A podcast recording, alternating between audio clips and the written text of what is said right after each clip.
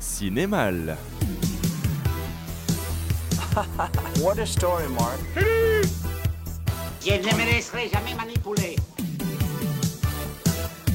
Si vous voulez vous adresser à moi, essayez plutôt de causer à mes burnes.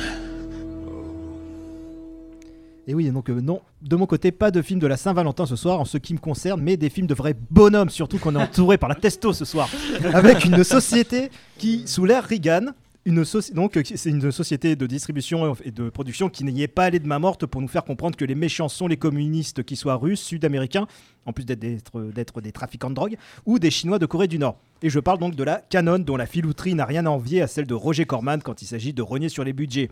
Alors quand ils ne produisent pas des films de super-héros avec la licence Marvel au rabais, bah, le Captain America dont parlait le joueur du grenier, bah, c'est eux. Ils ont aussi fait Superman 4 et les 4 Fantastiques à la même époque.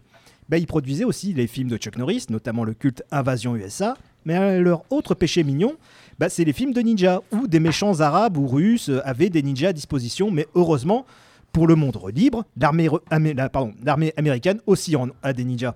C'est donc l'occasion de parler du Ninja Blanc, second opus de la, saga, American Ninja, avec Michael, Dud- euh, avec Michael Dudikoff, la star de ce film. Donc American Ninja, ça se passe dans un pays sud-américain fictif que je vais appeler la Colon Portozuela, voilà, où des soldats américains boivent un verre dans un bar quand soudain d'autres hommes débarquent et les tabassent, puis les enlèvent.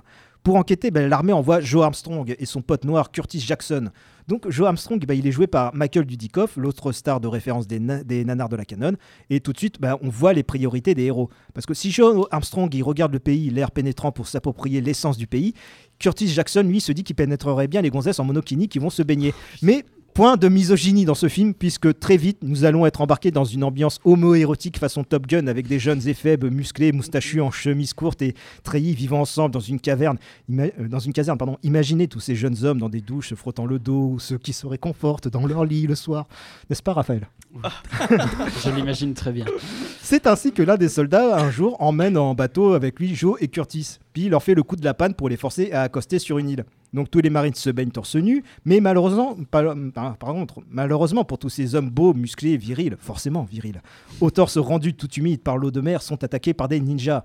Et on peut enfin rigoler devant les prouesses de Joe Armstrong pour rosser les ninjas.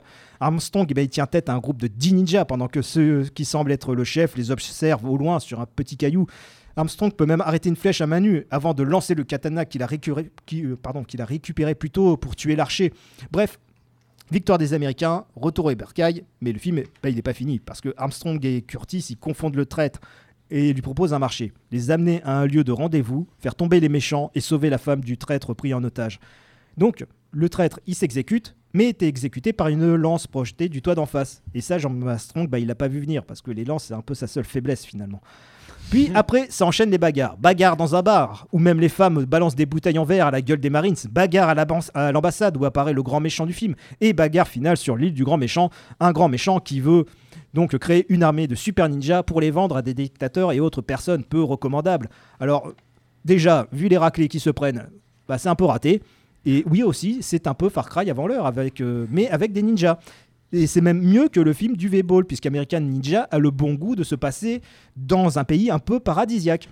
Et donc le film, bah, il vaut le coup hein, pour ses combats allant toujours plus loin dans la bêtise, Curtis n'étant jamais avare en punchline balancé en même temps qu'un pour-pif, mon préféré étant tiens tu veux un coup de main avant que le méchant se prenne une grosse baffe dans sa gueule. Je vous laisse donc découvrir le reste du film American Ninja 2 donc, ou le Ninja Blanc. Vous le trouverez dans les rayons DVD à 1€ dans vos Easy Cash et ou Cash Converter préférés. Et sinon, je vous laisse avec cette info dont vous faites ce que vous voulez. hein. Ne m'en voulez pas, moi je ne fais que relater des faits. Le grand méchant du film s'appelle Léo.